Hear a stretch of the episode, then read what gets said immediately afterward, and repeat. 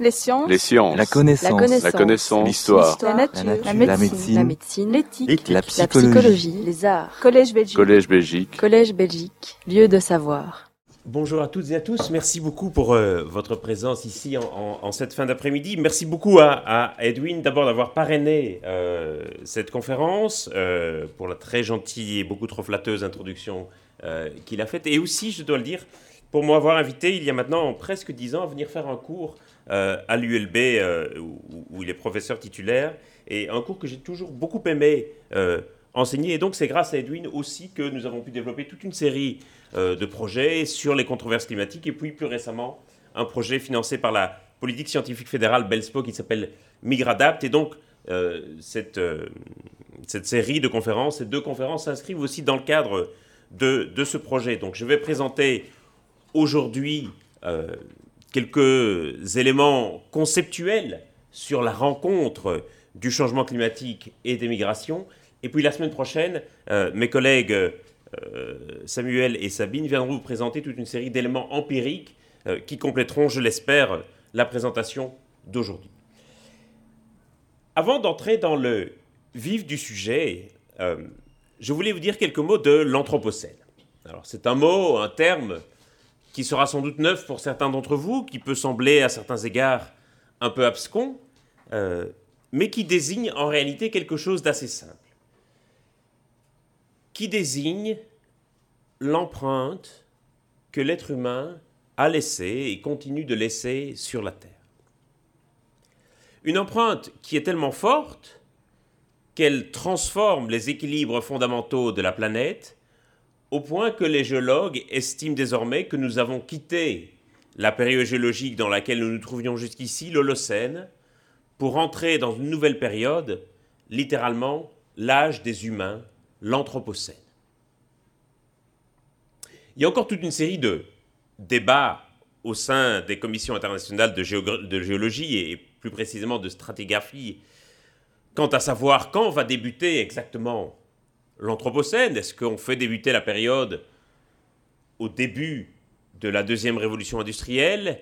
Est-ce que le début est plutôt marqué par la dispersion de particules radioactives dans l'atmosphère au moment des bombes de, d'Hiroshima et de Nagasaki et des essais nucléaires qui ont suivi? Et donc il y a encore des débats quant à savoir quand l'Anthropocène commence exactement. Mais ce qui semble certain, c'est que les humains sont aujourd'hui devenus les principales forces de transformation de la planète qu'ils habitent. Ceci, au-delà de sa signification géologique profonde, a également une signification politique profonde. Ce que représente l'Anthropocène politiquement, c'est le point de rencontre, de collision, dirais-je même, entre l'histoire de la Terre et l'histoire des hommes et des femmes qui l'habitent. Vous connaissez tous, j'imagine, cette petite anecdote qui dit que s'il était possible de résumer l'histoire de la Terre à une journée de 24 heures, l'Homo sapiens arriverait à la 23e heure, 58e minute et 24e seconde ou quelque chose du même acabit. Nous sommes exactement à ce moment-là où l'histoire de la Terre et l'histoire des hommes et des femmes, qui jusqu'ici couraient dans des couloirs parallèles, entrent d'un coup en collision et où nous, humains, devenons les principales forces de transformation de la planète. Il y a donc là quelque chose qui est politiquement très fort, qui veut dire que si nos deux histoires se rencontrent, ça veut dire qu'on ne peut plus désormais séparer la Terre et le monde comme nous le faisions jusqu'ici. Jusqu'ici, nous avions volontiers tendance à considérer que la Terre, l'astre céleste sur lequel nous habitions, était régi par les lois de la physique, de la biologie, de la chimie, et pour le dire simplement des sciences naturelles, tandis que le monde était l'organisation politique et sociale des rapports humains sur la Terre, qui étaient, eux, régis par les lois des sciences humaines et sociales. Nous avons distingué les deux, comme si au fond la Terre était un objet de politique, comme si la Terre était un décor des interactions humaines. Nous l'avons fait dans tous les secteurs de la société, y compris dans le secteur de l'enseignement et de la recherche.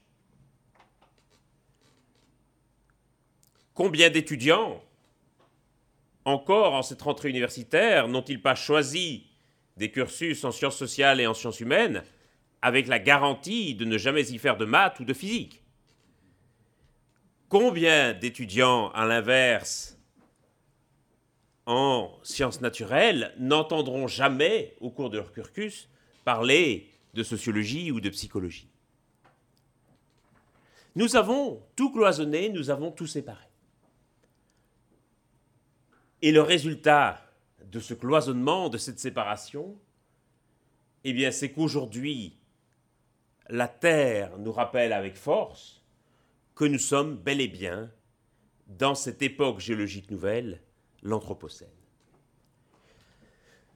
Le terme d'Anthropocène, pourtant, est trompeur.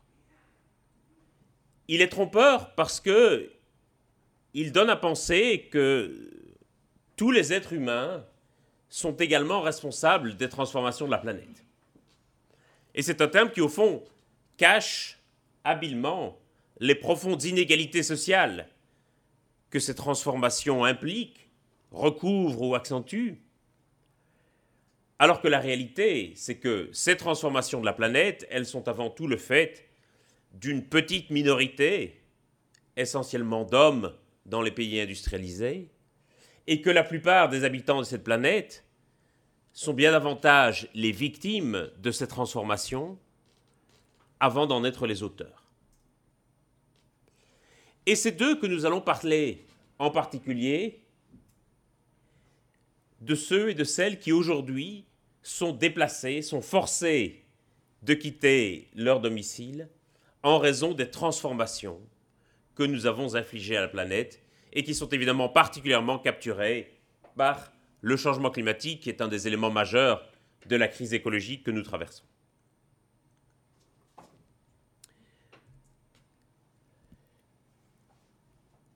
Changement climatique précisément dont nous connaissons l'existence depuis assez longtemps, en tout cas dont les scientifiques connaissent l'existence depuis assez longtemps, mais qui au fond n'est devenu un vrai sujet de politique, j'ai presque envie de dire cette année. C'est au fond les mobilisations des jeunes qui ont amené le sujet du changement climatique comme un véritable sujet politique majeur de premier plan, alors que jusqu'ici, ce sujet avait longtemps été relégué dans la sphère des sujets techniques ou scientifiques qui seraient réglés par de simples mesures technologiques ou scientifiques. La publicité que vous voyez à l'écran est une publicité pour une compagnie pétrolière américaine qui est parue dans le grand magazine Life en 1962 et qui est une petite blague qui proclame simplement chaque jour Humble, la compagnie pétrolière, fournit suffisamment d'énergie que, pour faire que pour faire fondre 7 millions de tonnes de glacis. Ça paraissait, à l'époque, tellement improbable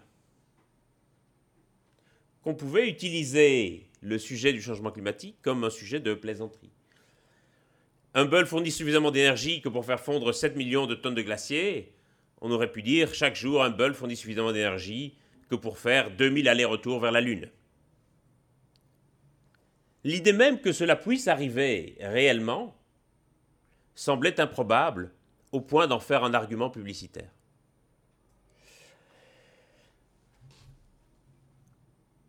Aujourd'hui, deux générations plus tard, nous sommes bien forcés de constater que cette publicité n'était pas mensongère.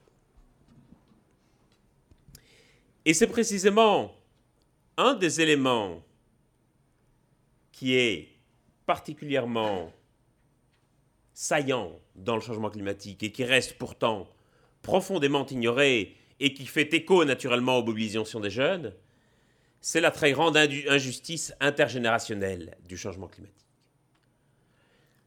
Les conséquences du changement climatique que nous observons pour le moment, les records de chaleur en particulier, eh bien, ces impacts sont la conséquence directe des émissions de gaz à effet de serre qui ont été produites non pas par nous-mêmes, mais par nos parents et grands-parents.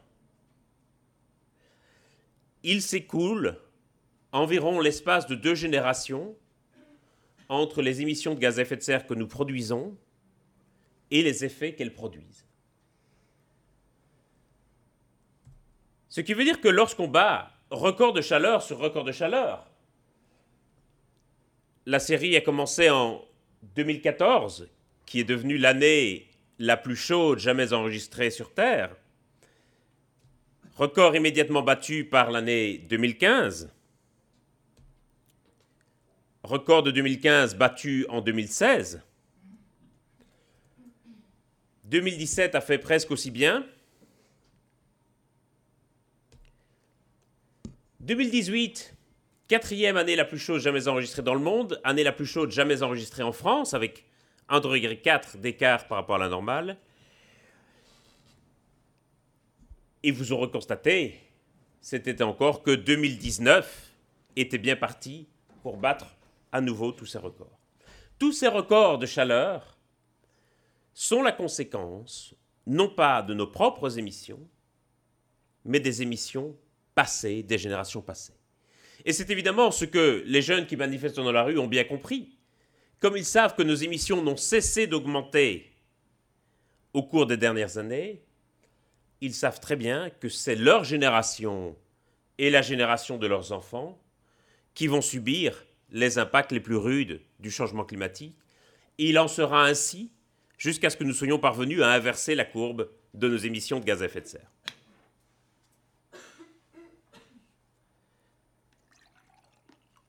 Cette dimension intergénérationnelle est évidemment aussi, il faut le dire, un puissant frein à l'action.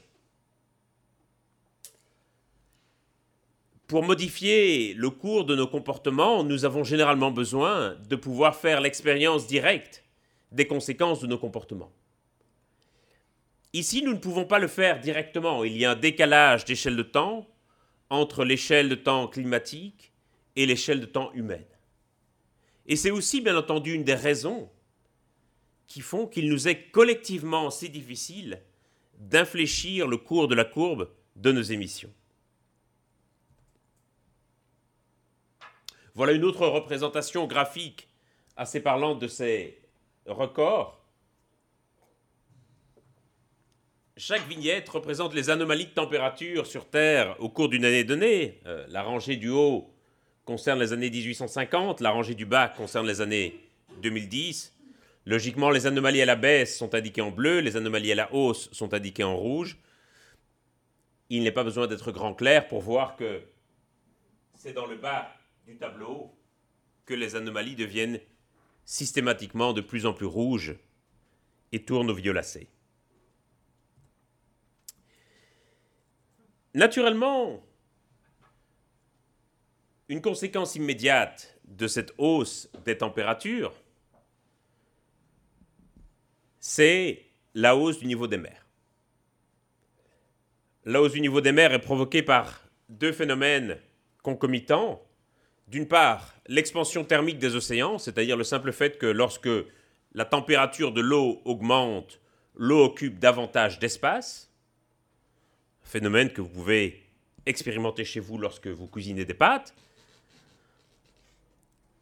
Et le deuxième phénomène, c'est simplement le fait que les glaciers et les calottes polaires, en fondant, vont ajouter des quantités d'eau supplémentaires aux océans, ce qui va faire monter le niveau de la mer. Et naturellement, les territoires qui seront les premiers touchés par cette hausse du niveau des mers, qu'on annonce désormais jusqu'à potentiellement 2 mètres d'ici 2100, ce sont les petits États insulaires. Tuvalu, Kiribati, les îles Marshall, les Maldives, tous ces territoires, qui sont autant d'États indépendants, sont situés à quelques mètres à peine au-dessus du niveau de la mer. Si je prends les Maldives, le point culminant des Maldives est situé à 2 mètres au-dessus du niveau de la mer. Faisons la comparaison avec la Belgique. Le plat pays dont le point culminant se situe quand même à 600 et quelques mètres au-dessus du niveau de la mer. Et donc évidemment la crainte qu'ont beaucoup d'habitants et les gouvernements de ces pays, c'est tout simplement que leur territoire ne vienne à disparaître définitivement, ce qui contraindrait évidemment leur population à l'exil et potentiellement leur État à la disparition. C'est dans ce cadre, par exemple, que le gouvernement des Maldives avait mis en scène un conseil des ministres sous-marins il y a dix ans déjà, pour alerter les médias et l'opinion publique internationale sur le risque que la hausse du niveau des mers faisait courir à l'existence même de leur pays. Et très souvent, lorsqu'on va penser à ce qu'on appelle couramment dans le débat public les réfugiés climatiques, c'est-à-dire les personnes déplacées en raison des impacts du changement climatique, le débat va souvent se focaliser effectivement sur ces petits États insulaires, et au fil du temps, ces petits territoires vont devenir en quelque sorte une forme d'incarnation des effets du changement climatique. Ils vont en quelque sorte en être à la fois les premiers témoins et les premières victimes, mais aussi interpellante soit-elle l'image de ces territoires submergés, ne saurait occulter la réalité des migrations liées au changement climatique. Et dans l'esprit de beaucoup, et c'est évidemment quelque chose qui est renforcé par ce type de mise en scène, dans l'esprit de beaucoup, les migrations liées au climat restent un risque futur que nous pourrions éviter par une réduction drastique de nos émissions de gaz à effet de serre. Le problème, et c'est sur cela que je veux attirer votre attention aujourd'hui, c'est que ces migrations sont déjà une réalité aujourd'hui et dépassent, et de très loin, le seul cas, aussi emblématique soit-il, des petits États insulaires. En réalité, ces migrations liées à l'environnement ont toujours existé. À travers l'histoire, l'environnement a toujours été un déterminant essentiel de la manière dont les populations allaient se répartir à la surface du globe. L'Europe a été colonisée à l'époque préhistorique parce qu'elle jouissait d'un climat tempéré et de ressources naturelles abondantes. S'il y a autant de populations qui sont établies le long des côtes et dans les deltas, c'est parce que les terres y étaient plus fertiles qu'ailleurs. Et à travers l'histoire, on va pouvoir trouver toute une série d'événements historiques marquants qui vont expliquer des déplacements parfois importants de population. Par exemple, il y a environ 8000 ans de cela, autour de l'an 6000 avant notre ère, nous étions toujours dans l'Holocène. Le Sahara était relativement vert. Il y avait dans le Sahara de la savane et il y avait des populations qui y habitaient. Et puis un changement climatique d'origine naturelle est survenu, le Sahara s'est transformé en désert et les populations qui y habitaient sont remontées vers le nord dans ce qui est devenu aujourd'hui l'Égypte. Et c'est comme cela que la civilisation égyptienne a été fondée. Sans ce changement climatique dans le Sahara, il est possible que la civilisation égyptienne serait née plutôt euh, autour du Soudan ou dans cette région. Autre exemple que vous voyez à l'écran, plus proche de nous, le tremblement de terre qui a dévasté la ville de Lisbonne en 1755, qui était très bien documenté, notamment par les écrits de Rousseau et de Voltaire et leur échange de correspondance. Ce tremblement de terre a donc été suivi d'un tsunami, qui lui-même a été suivi d'un incendie gigantesque qui a ravagé toute la ville. Et on voit très bien comme la population lisboète a dû être évacuée, hébergée dans des camps de réfugiés déjà, voyez les tentes sur la gravure, et comme il a fallu plusieurs mois avant que l'on ne reconstruise Lisbonne et que la population ne puisse rentrer en ville une bonne partie de la population lisboète d'alors n'est jamais revenue à Lisbonne et s'est établie ailleurs dans le pays. Autre exemple qui nous est familier, Les raisins de la colère, ce chef-d'œuvre de la littérature américaine qui raconte l'épopée de la famille Joad, qui, comme des dizaines de milliers de paysans de l'Arkansas, de l'Oklahoma et du Texas, dans les années 30, frappés par la terrible sécheresse du Dust Bowl, littéralement le bol de poussière, a été forcé de quitter ses terres et de migrer vers la Californie.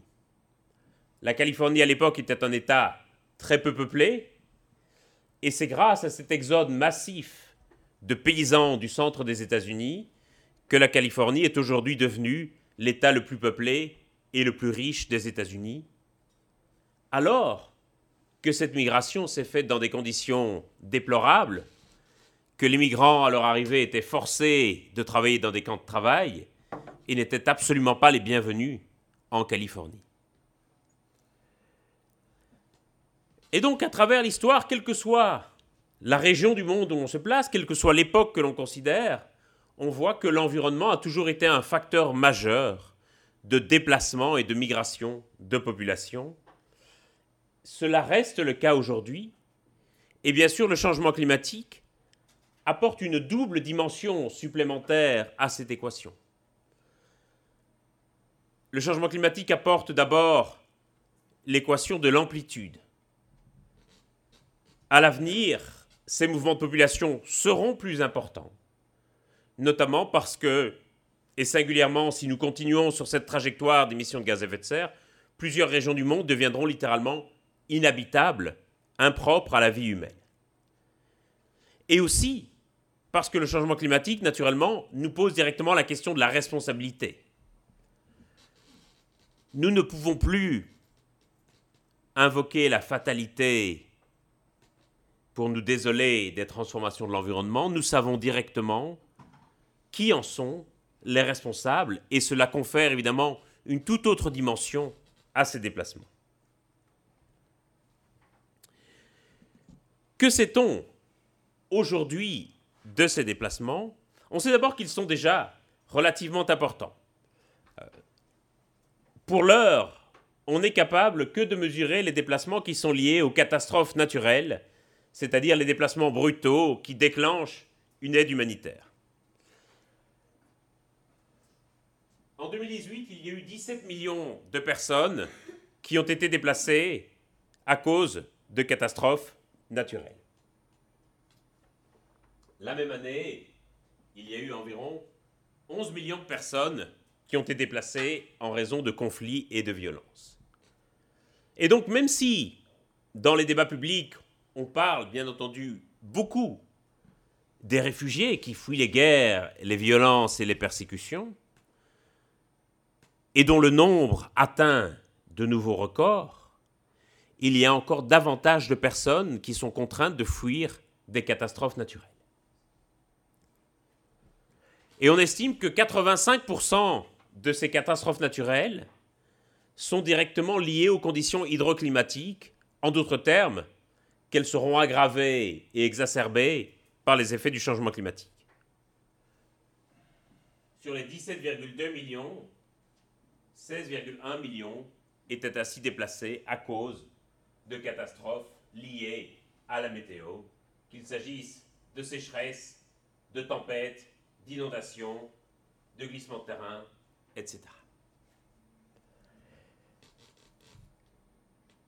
L'année 2018 n'a pas été une année exceptionnelle. Il y a même eu plutôt un peu moins de déplacements que d'habitude. En moyenne, les catastrophes naturelles provoquent 20 millions de personnes déplacées chaque année. Et à ce chiffre, il faut évidemment ajouter tous ceux et celles qui sont déplacés par des dégradations plus lentes de leur environnement, la hausse du niveau des mers, la désertification, la dégradation des sols, par exemple. On a aujourd'hui d'estimation que pour les personnes déplacées par des catastrophes naturelles. Le nombre de personnes déplacées par des impacts plus lents et progressifs du changement climatique reste inconnu, notamment parce que ce sont souvent des mouvements de population très espacés, très étalés dans le temps et qui échappent généralement au comptage des appareils statistiques.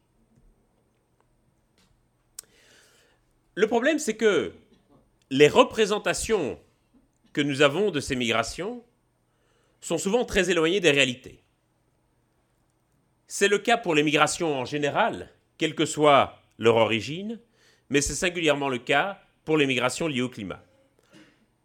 Vous voyez par exemple sur cette image un photomontage présenté dans le cadre d'une exposition au musée de la ville de Londres en 2011 qui s'appelait London Futures et qui avait pour but de montrer aux visiteurs à quoi ressemblerait la ville de Londres dans le futur sous les effets du changement climatique.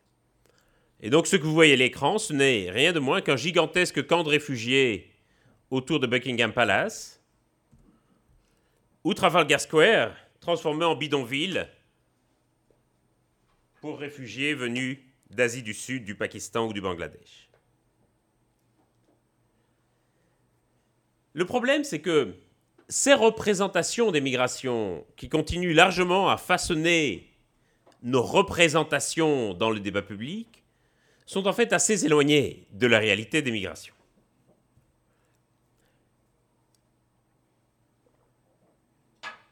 Quelle est précisément cette réalité?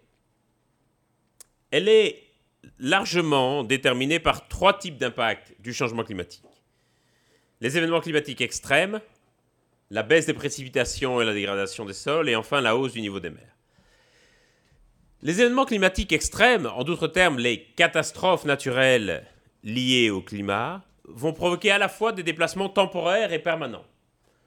Pendant longtemps, on a cru que ces catastrophes n'induisaient que des déplacements temporaires, mais on a réalisé, notamment à la faveur de l'ouragan Katrina, lorsque un tiers de la population de la Nouvelle-Orléans n'est jamais revenu en ville, qu'elle provoquait également des déplacements permanents et définitifs. Deuxième impact du changement climatique qu'il faut considérer, la baisse des précipitations et la dégradation des sols, qui va notamment aujourd'hui déjà provoquer un exode rural tout à fait important dans les villes d'Afrique subsaharienne,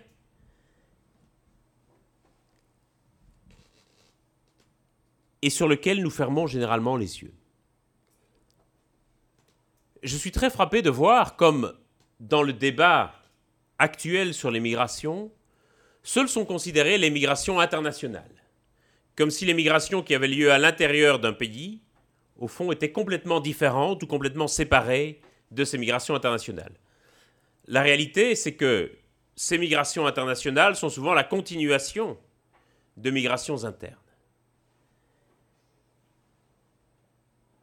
Pourquoi est-ce que la baisse des précipitations, la dégradation des sols provoquent un exode rural aussi important, et particulièrement en Afrique subsaharienne Parce que c'est une région du monde où environ la moitié de la population dépend directement de l'agriculture de subsistance comme principale source de revenus. Or, l'agriculture de subsistance est la forme d'agriculture qui est la plus vulnérable au changement de température ou de pluviométrie. Ce qui veut dire que dès lors qu'il y a un changement, même minime, de température de pluviométrie, la moitié des ménages en Afrique subsaharienne perdent la source principale de leurs revenus. C'est comme cela que beaucoup d'entre eux vont envoyer vers la ville un de leurs fils, dans l'espoir qu'ils puissent trouver là-bas un emploi complémentaire et qui puisse ainsi fournir un revenu additionnel à sa famille. Et c'est comme cela qu'une partie de ces jeunes hommes, faute de trouver du travail dans la ville la plus proche, va migrer un peu plus loin, parfois vers le pays voisin, et c'est comme cela qu'une partie vont se retrouver prisonniers des réseaux de passeurs et de trafiquants, vont parfois arriver jusqu'au Niger, jusqu'au Mali, et parfois même jusqu'en Libye, qui était traditionnellement une sorte de pays Eldorado pour les migrants africains parce qu'il y avait l'économie du pétrole qui fournissait de l'argent facile à tout le monde. Et on sait aujourd'hui quels sont les traitements abominables que subissent les migrants en Libye, et on sait combien sont contraints de monter sur des bateaux et de risquer leur vie en Méditerranée plutôt que de la perdre à coup sûr dans des geôles libyennes ou sur des marchés aux esclaves. Et ces migrants d'Afrique de l'Ouest qui arrivent sur les côtes européennes, nous les désignons souvent pudiquement sous le vocable de migrants économiques parce que nous considérons qu'ils proviennent d'un pays qui n'est pas en guerre. Si nous voulions pourtant nous intéresser un peu plus aux facteurs qui motivent leur migration, on se rendrait compte c'est une migration très étalée dans le temps et dans l'espace, où différents facteurs de migration s'accumulent, s'entremêlent et s'influencent mutuellement, et que beaucoup de ces migrations au tout départ, une cause environnementale, la dégradation des sols, la baisse du régime de précipitation. Et que donc ces migrants que nous appelons migrants économiques, nous pourrions aussi, pour une partie d'entre eux, les appeler migrants écologiques ou migrants climatiques. Il est vraisemblable que les perceptions de l'opinion publique quant à ces migrations en seraient significativement altérées. Mais c'est quelque part, et j'en reviens au début de l'exposé, à notre obsession du cloisonnement, quelque part c'est une vision très occidentale que d'avoir séparé l'environnement et l'économie. En ce qui me concerne, et en ce qui concerne, j'imagine, la plupart d'entre vous, l'argent dont vous disposerez à la fin du mois sur votre compte en banque ne dépendra pas du tout de la météo qu'il aura fait au cours du mois de septembre. Pour la plupart des habitants de la planète, c'est le contraire. Leurs ressources économiques sont très profondément liées, sont très intrinsèquement liées aux conditions climatiques. Pour une majorité de gens sur cette planète, l'environnement et l'économie, c'est la même chose. Et c'est quelque part, c'est une perspective très occidentale que de séparer les deux.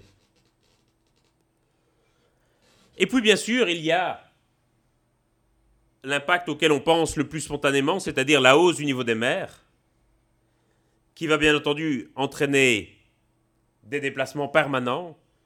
Une fois que l'eau aura monté, elle ne redescendra pas, mais qui sont heureusement relativement planifiables, pour autant qu'on s'en donne les moyens et pour autant qu'on anticipe ces déplacements. Actuellement, le rythme de la hausse du niveau des mers en moyenne est d'environ 3 mm par an. Mais il est beaucoup plus élevé à certains endroits. Dans certaines parties de l'océan Indien ou de l'océan Pacifique Sud, par exemple, ce rythme est d'environ 12 mm par an, c'est-à-dire plus d'un centimètre. Ça semble infime, presque insignifiant.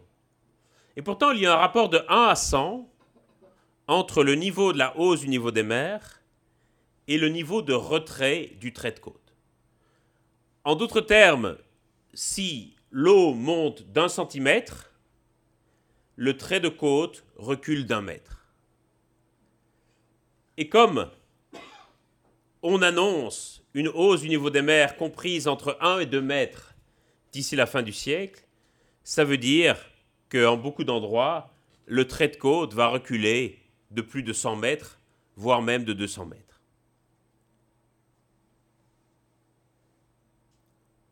Ce qui veut dire que de nombreux gouvernements, dès aujourd'hui, vont devoir faire ce choix très difficile et presque cornélien entre les populations qu'ils vont choisir de protéger et les populations qu'ils vont choisir de déplacer parce qu'ils vont choisir de sacrifier le territoire sur lequel elles habitent à la hausse du niveau des mers. Ces différents types d'impact du changement climatique vont provoquer des types de migration profondément différents les uns des autres, mais avec néanmoins une série de caractéristiques communes. La première étant le fait que les facteurs migratoires s'entremêlent les uns aux autres, mais que dans cet ensemble de facteurs, les facteurs environnementaux vont avoir une importance croissante. On croit souvent qu'il va y avoir un lien de causalité directe entre la dégradation de l'environnement et les migrations, Mais la dégradation de l'environnement va aussi peser sur d'autres facteurs de migration, notamment sur les facteurs économiques et les facteurs politiques. J'ai parlé il y a quelques instants des migrations dites économiques en provenance de l'Afrique de l'Ouest. J'aurais pu parler des réfugiés dits politiques en provenance d'Afrique de l'Est.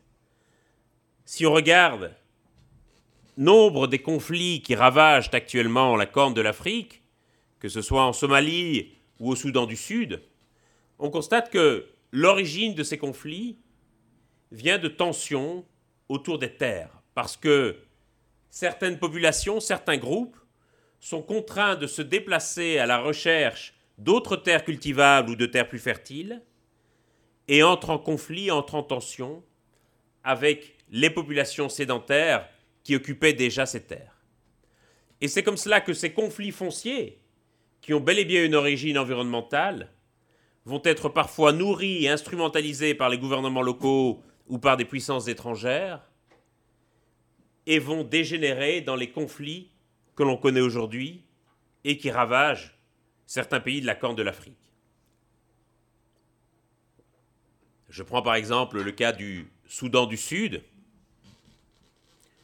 où presque 4 habitants sur 5 ont été déplacés par le conflit c'est comme si, en Belgique, 8 millions de Belges étaient contraints de fuir à cause d'un conflit. Et donc on voit que les facteurs environnementaux vont non seulement déclencher certains flux migratoires, mais vont également peser sur les facteurs qui vont induire d'autres flux migratoires. Ce sont des facteurs qui vont également augmenter la contrainte migratoire, c'est-à-dire que toute une série de migrations qui auraient pu être librement consenties jadis vont être désormais de plus en plus contraintes. Les gens vont avoir de moins en moins de choix quant au moment de leur départ, quant à leur destination ou quant aux conditions de leur migration. Alors qu'on s'imagine souvent que ces migrations sont internationales, comme si toute l'Afrique allait venir en Europe, la plupart de ces migrations en réalité sont des migrations internes qui ont parfois lieu sur de très très courtes distances. Les gens cherchent simplement à se mettre à l'abri. Et c'est comme ça qu'on a, je prends l'exemple du Bangladesh, on a aujourd'hui dans certaines régions du Bangladesh des familles qui doivent se déplacer jusqu'à deux ou trois fois chaque année parce qu'elles reculent chaque fois de quelques mètres ou de quelques centaines de mètres pour se mettre à l'abri et puis sont touchées par une nouvelle inondation. Ce sont des familles qui, chaque année, perdent deux ou trois fois leur culture et leurs biens. Et puis enfin, et c'est peut-être la caractéristique la plus importante de ces migrations, au-delà de leur diversité, c'est que les populations les plus vulnérables se trouvent souvent incapables de migrer. On imagine souvent, pour reprendre une expression un peu ignoble utilisée par Michel Rocard, que l'émigration, c'est la misère du monde. C'est en réalité tout le contraire la misère du monde, si je puis à mon tour employer cette expression, elle est généralement incapable de migrer et condamnée à rester chez elle. Parce que la migration représente un investissement considérable qui souvent n'est accessible qu'aux classes les plus privilégiées de la population, y compris, et c'est cela qui est particulièrement choquant, y compris dans les cas de catastrophes naturelles. Souvenons-nous ici de l'ouragan Katrina qui a ravagé la Louisiane et la côte sud des États-Unis il y a maintenant plus de dix ans, on se souviendra très bien que l'ensemble de la population de la Nouvelle-Orléans avait dû évacuer, mais que 5% de la population, pardon, 15% de la population, environ 60 000 personnes, étaient restés coincés dans la ville. Et on se souvient très bien que ceux qui étaient restés coincés, ceux qui n'avaient pas pu évacuer, faisaient tous partie des groupes les plus marginalisés de la population de la Nouvelle-Orléans, faisaient tous partie des populations les plus défavorisées. Et donc, un enjeu important de ces migrations, même s'il peut paraître a priori profondément contre-intuitif, c'est de pouvoir permettre à ceux qui sont les plus vulnérables de migrer eux aussi de manière à ce qu'ils puissent se mettre à l'abri.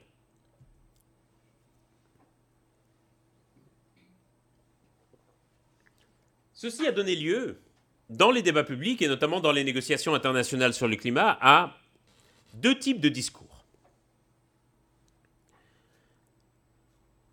Un discours va vouloir promouvoir la migration comme étant une solution d'adaptation au changement climatique et va donc veiller à ce que l'on mette en place des solutions qui vont permettre aux gens de migrer, qui vont faciliter leur migration et qui vont même parfois directement la financer.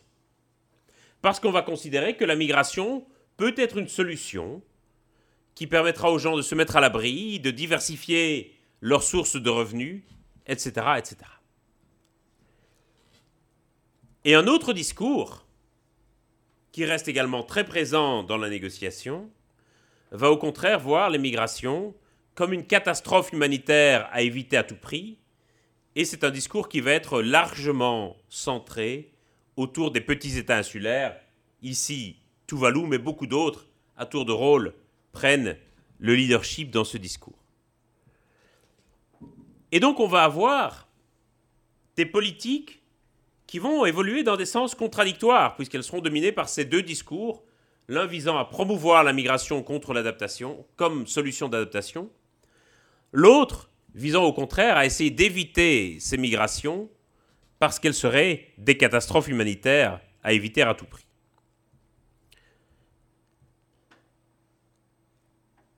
Voilà que se termine la première partie de l'exposé, en d'autres termes, ce que l'on sait et comment cela influence le discours public sur ces migrations. Évidemment, le problème, c'est ce que l'on ne sait pas, et ce que l'on ne sait pas reste évidemment bien plus grand que ce que l'on sait.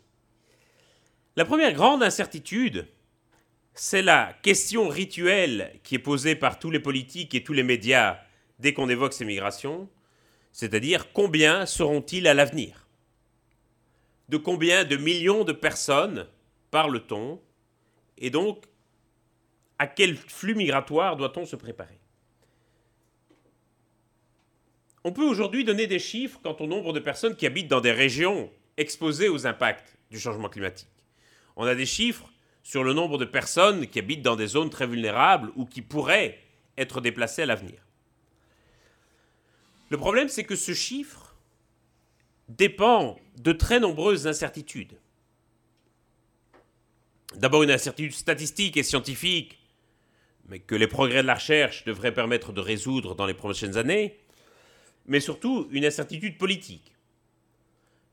Quelle politique allons-nous déployer pour réduire nos, nos, émissions de gaz à effet de serre, pour nous adapter aux impacts du changement climatique?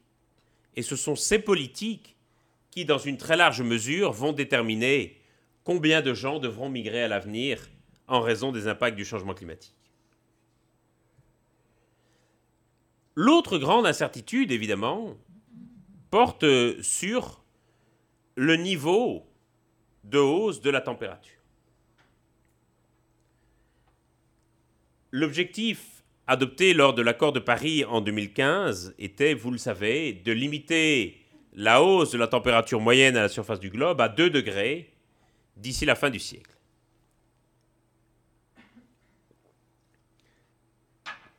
À l'heure où nous parlons, nous ne sommes pas du tout, mais pas du tout sur une trajectoire qui permettrait de limiter la hausse de température à 2 degrés.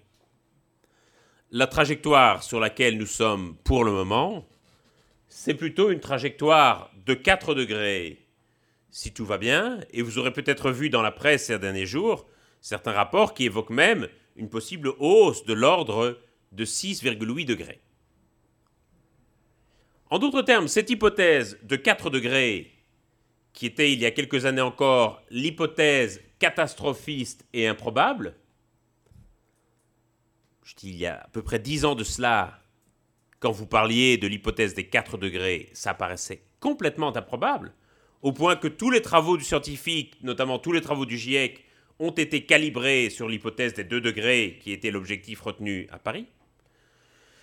Il y a encore deux ou trois ans de cela, l'hypothèse des 4 degrés commençait à émerger comme une hypothèse de plus en plus plausible mais comme étant le scénario du pire.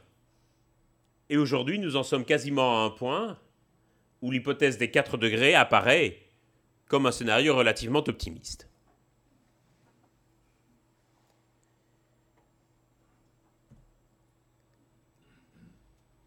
Évidemment, si nous passons de plus 2 à plus 4 degrés, restons pour le moment sur cette hypothèse médiane et n'évoquons pas encore les hypothèses à plus 6 ou à plus 7.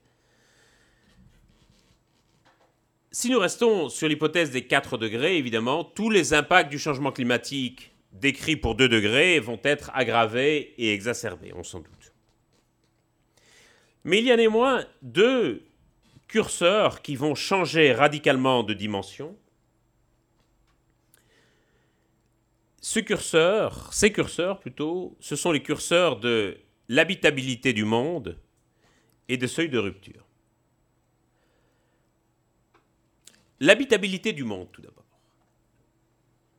Aujourd'hui, la vie humaine existe à peu près partout à la surface de la planète. Si nous arrivons dans ce scénario des 4 degrés, qui évidemment est une moyenne à la surface du globe et qui va cacher comme toute moyenne des différences importantes. Vous avez ici l'échelle des différences en degrés Celsius et en degrés Fahrenheit. Certaines régions du monde, à plus 4 degrés, vont connaître des hausses de température de l'ordre de 8, 9 ou 10 degrés. En d'autres termes, et pour le dire simplement, certaines régions du monde vont devenir littéralement inhabitables, soit parce qu'il y fera trop chaud, soit parce qu'elles seront inondées en permanence, soit parce que toute culture y sera devenue impossible. Ça veut donc dire que il faudra procéder, de gré ou de force, j'ai envie de dire, à une redistribution de la population mondiale des zones inhabitables vers les zones habitables. Vous connaissez l'état actuel des débats sur les migrations. Autant dire que nous ne sommes pas prêts du tout au niveau mondial à avoir une conversation sur une redistribution mondiale de la population qui habiterait dans des zones vulnérables. Voyez les crises politiques lamentables et interminables que provoque l'arrivée dans un port européen de chaque bateau ayant recueilli des migrants en Méditerranée, et à quel marchandage sordide se livrent les gouvernements européens quand il s'agit de se répartir quelques dizaines de migrants? Je t'en prends 6, tu m'en prends 8 et je relance de 12. Et on discuterait ici de la possible relocalisation de millions de personnes à l'échelle du globe. Autant dire que nous ne sommes pas prêts du tout à avoir cette conversation. L'autre curseur qui changerait de dimension si l'on passe de plus 2 à plus 4 degrés, c'est le curseur des seuils de rupture. Les seuils de rupture, ce sont des moments où le changement climatique atteindrait en quelque sorte une sorte de seuil d'irréversibilité et changerait brutalement et dramatiquement de dimension. En d'autres termes, c'est comme si vous poussiez un énorme rocher devant vous sur le flanc d'une montagne, vous savez qu'à un moment donné, vous atteindrez le sommet de la montagne, vous savez qu'au moment où vous l'atteindrez, le rocher dévalera l'autre pente de la montagne sans que vous puissiez faire quoi que ce soit pour le retenir, mais vous n'avez aucune vue quant au moment où vous atteindrez le sommet de la côte, puisque le rocher que vous poussez vous bloque la vue. C'est la situation dans laquelle nous sommes face au seuil de rupture climatique. Nous savons qu'il existe une probabilité que nous atteignions ces seuils si nous dépassons les 2 degrés, mais en l'état actuel de la science, nous ne savons pas quand, et nous ne savons pas exactement comment prévenir l'atteinte de ces seuils. Ce que nous savons, c'est que s'ils sont franchis, à ce moment-là, le climat va basculer dans une autre dimension sans que nous puissions faire quoi que ce soit pour l'en arrêter. Un des seuils de rupture, il y en a beaucoup, notamment la fonte complète du pergélisol, c'est-à-dire le, permafrost, le sous-sol gelé en permanence en Sibérie et dans le nord du Canada. Un des seuils de rupture qui inquiètent beaucoup les climatologues en ce moment, c'est celui lié à la fonte des calottes polaires de l'Arctique et de l'Antarctique. C'est-à-dire lié à la fonte de la glace terrestre des calottes qui, en fondant, ferait augmenter significativement la hausse du niveau des mers. Si toutes les glaces terrestres de l'Arctique fondaient, on estime que la hausse du niveau des mers se verrait comprise entre 6 et 7 mètres et non plus entre 1 et 2 mètres. Si on y ajoute les glaces de l'Antarctique, à ce moment-là, la hausse du niveau des mers serait supérieure à 60 mètres. C'est-à-dire que le continent européen ressemblerait à ceci, voilà une simulation des côtes européennes avec une hausse du niveau de la mer de l'ordre de 60 mètres. Et le problème principal, évidemment, se situerait en Asie du Sud et du Sud-Est, c'est-à-dire là où habite la majorité de la population mondiale. Il y a davantage de gens qui habitent sur cette carte que partout ailleurs dans le monde.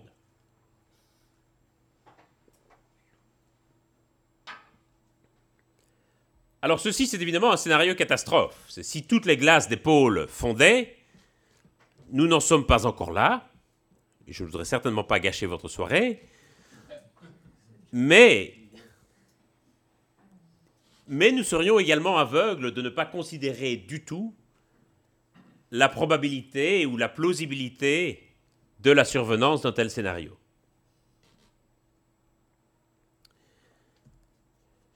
Quelles sont les réponses politiques qui ont été fournies jusqu'à présent face à ces événements, et je vais ici vous redonner le sourire, car vous voyez que néanmoins, certaines réponses politiques commencent à être développées et sont généralement plus ambitieuses et plus progressistes et plus pragmatiques que beaucoup des réponses qui sont apportées aux migrations dites traditionnelles. Pendant longtemps, la réponse politique s'est concentrée sur les questions juridiques et sur le fait que ces migrants, en réalité, n'étaient pas véritablement des réfugiés, que la notion, le concept de réfugié était strictement défini dans le droit international par la Convention de Genève signée en 1951, et que, au moment où elle a été rédigée, la Convention naturellement ne prévoyait pas les motifs environnementaux comme étant des causes qui pouvaient donner lieu à l'octroi du statut de réfugié. Et donc beaucoup ont d'abord plaidé pour que l'on crée dans le droit international un statut de réfugié climatique ou de réfugié environnemental, de manière à accorder les mêmes protections à ceux qui étaient déplacés par le changement climatique qu'à ceux qui étaient déplacés par des guerres ou par des violences. Ces tentatives ont tourné court. Elles ont tourné court pour plusieurs raisons. D'abord parce que aucun pays industrialisé n'était véritablement prêt à élargir le spectre des protections offertes aux migrants. Et puis aussi simplement parce que beaucoup de pays en développement n'étaient tout simplement pas demandeurs. Et voyaient la possibilité d'un tel statut comme une obligation supplémentaire qui leur serait imposée par les pays industrialisés. Pourquoi une obligation supplémentaire? Parce qu'ils ont regardé le résultat de l'application de la Convention de Genève et se sont rendus compte que 86% des réfugiés protégés par la Convention de Genève étaient hébergés non pas en Europe ou aux États-Unis ou en Australie, mais étaient hébergés dans un pays en développement ou en transition. Ce qui veut dire, somme toute, que si l'on avait créé un statut de réfugié climatique ou de réfugié environnemental, bien les pays qui auraient dû mettre en œuvre ce statut et accorder la protection, cela aurait été en premier lieu des pays en développement et non pas des pays industrialisés. Les gens auraient vraisemblablement cherché asile dans le pays voisin plutôt que de prendre l'avion et d'aller chercher asile beaucoup plus loin. Et donc, beaucoup de pays en développement ont vu cette idée d'un statut comme étant en réalité une sorte d'obligation que voulaient leur imposer les pays industrialisés et comme une façon pour les pays industrialisés de se laver les mains du problème. Et donc on a commencé à déployer d'autres solutions.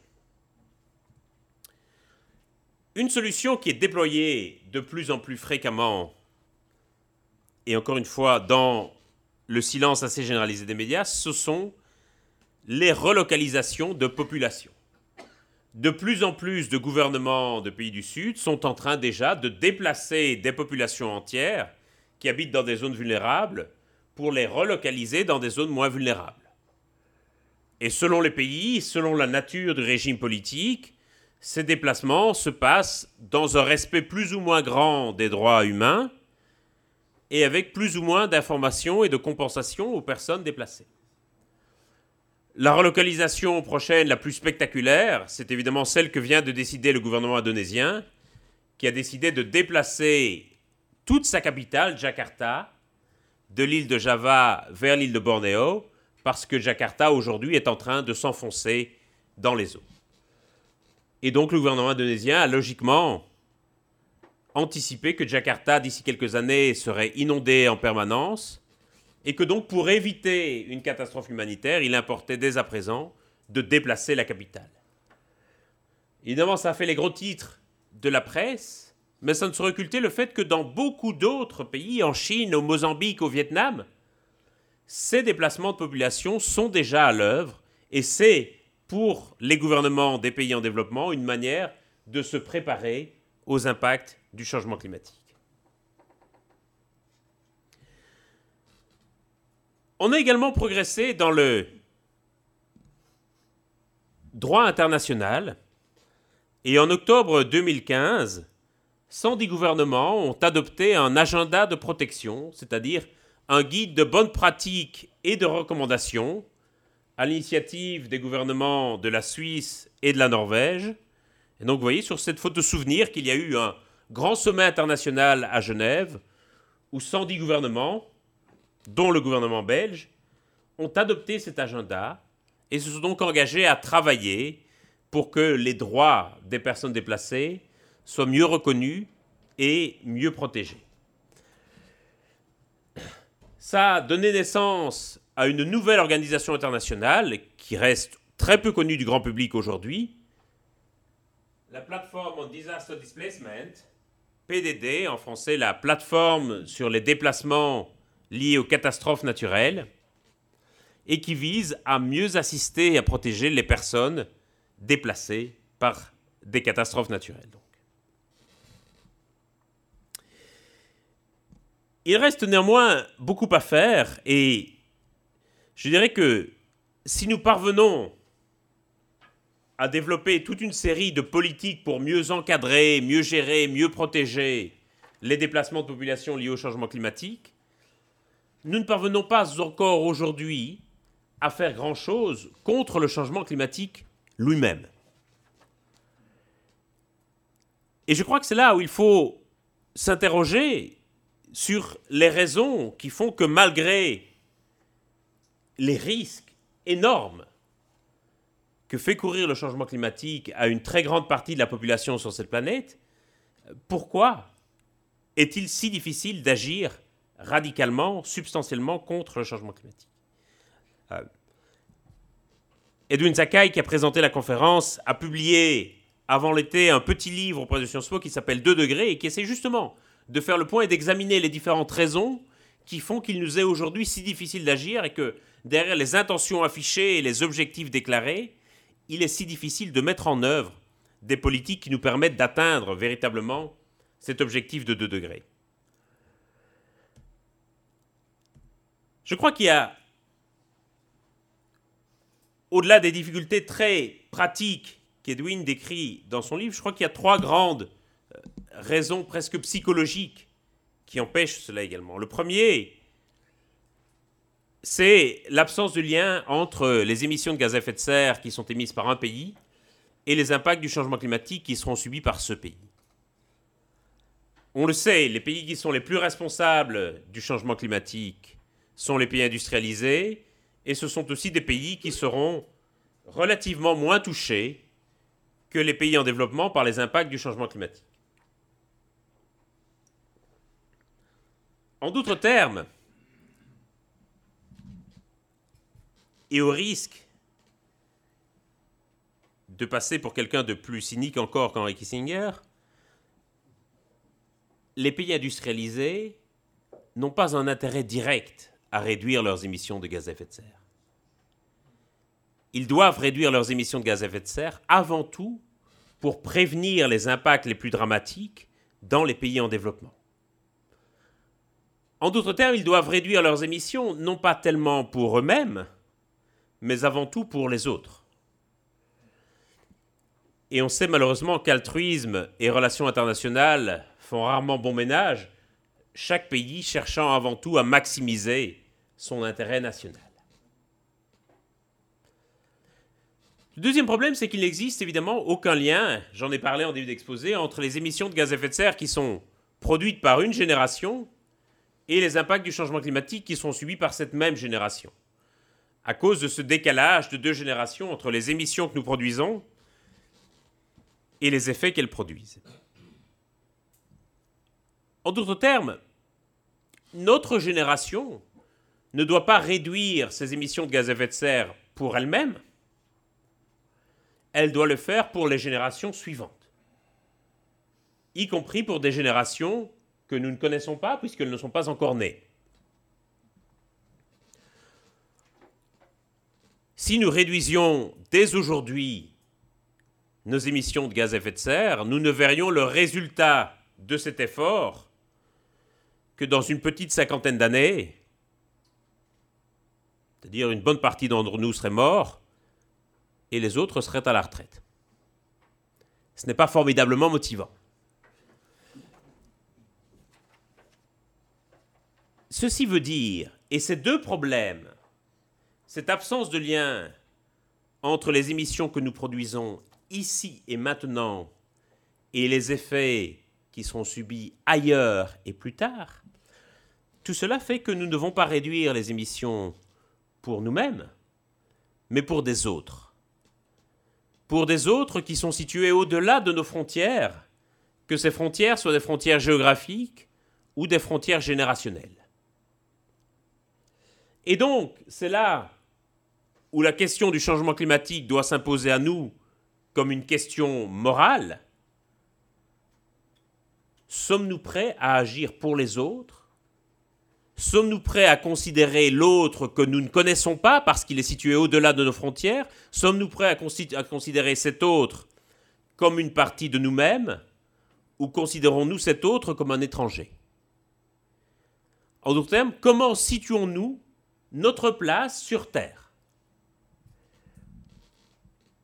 Est-ce que nous considérons que nous faisons partie de la même entité que quelqu'un qui habite au Bangladesh et au Tuvalu, c'est-à-dire dans des pays dans lesquels nous ne mettrons vraisemblablement jamais les pieds?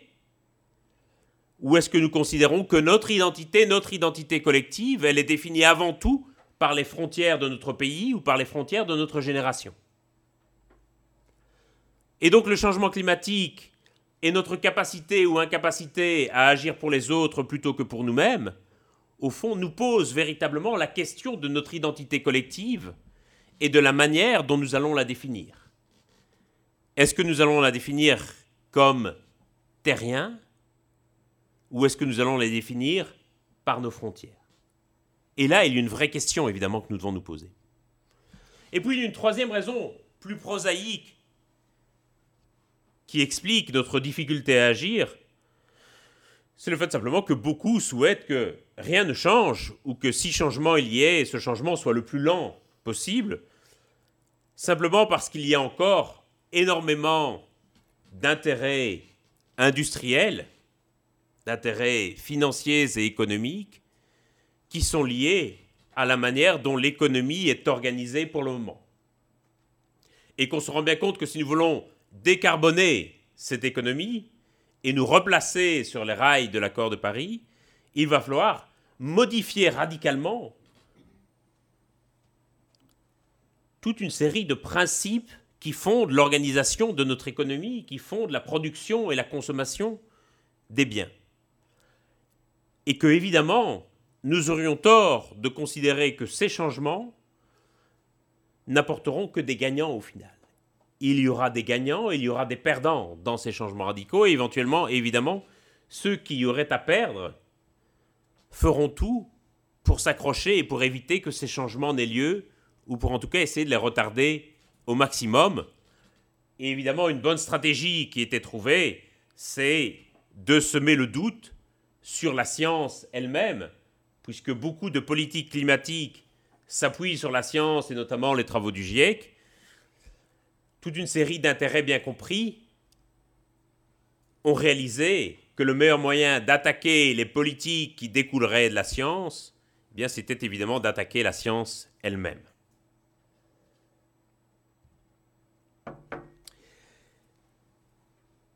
Je reviens un instant à la question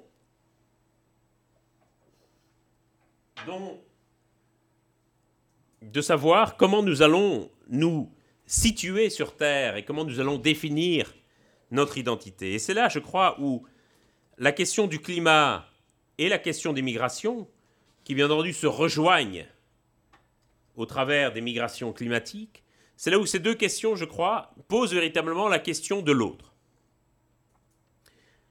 Et les migrations posent aussi naturellement la question de l'autre. Est-ce que nous allons considérer l'autre comme un étranger ou comme une partie de nous-mêmes?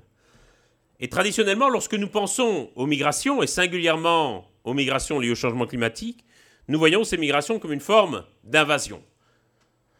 Cette carte est tirée d'un manuel scolaire, et vous voyez donc que très tôt, on a cette représentation graphique de migration comme étant une sorte de mouvement de stratégie militaire, comme étant des armées en marche depuis l'Afrique destinées à envahir l'Europe. Et effectivement, comment, au vu de ce type de représentation, ne pas se sentir assailli, assiégé et donc menacé par un mouvement qui viendrait de l'extérieur? Voilà une autre représentation des migrations qui représente les flux migratoires dans le monde qui ont eu lieu lors de l'année 2015.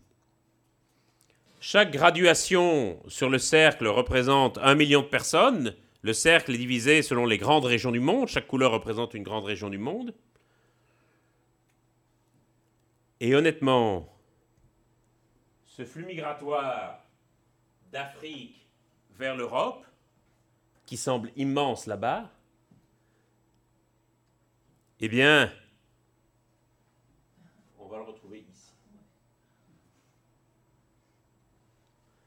Évidemment, selon la manière dont nous allons voir les choses, en d'autres termes, est-ce que nous allons voir les choses par rapport à nous-mêmes, par rapport à nos frontières, ou est-ce que nous allons adopter une vue globale, terrestre de la situation?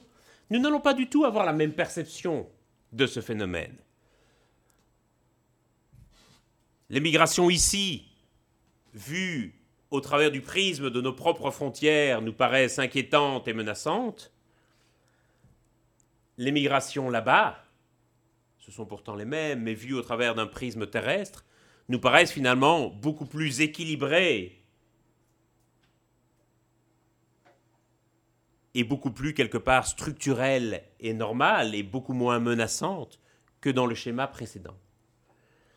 Et donc, effectivement, cette représentation, ces questions de représentation sont importantes parce que, comme je le disais, elles nous renvoient à notre identité collective, et c'est là, je crois, où véritablement la question de l'Anthropocène prend tout son sens, et je crois que l'Anthropocène, c'est aussi une invitation à nous considérer avant tout comme habitants de la Terre, et que sans cette vue globale et sans cette considération littéralement pour l'autre qui est situé au-delà de nos frontières géographiques ou générationnelles, eh bien nous ne parviendrons pas à résoudre le problème du changement climatique. Simplement parce que c'est un problème qui ne peut pas se penser à l'intérieur de nos strictes frontières et que si nous avons l'ambition de le régler à partir de nos frontières, eh bien nous allons nous retrouver rattrapés par la réalité, et je crois que c'est là le message profond qu'il faut retenir de l'Anthropocène, au-delà de sa signification géologique. C'est une invitation dans notre action quotidienne, dans notre perspective de citoyen, à nous définir comme habitants de la Terre plutôt que comme seulement les citoyens d'un pays ou d'une génération. Voilà, j'en termine ici, je vous remercie.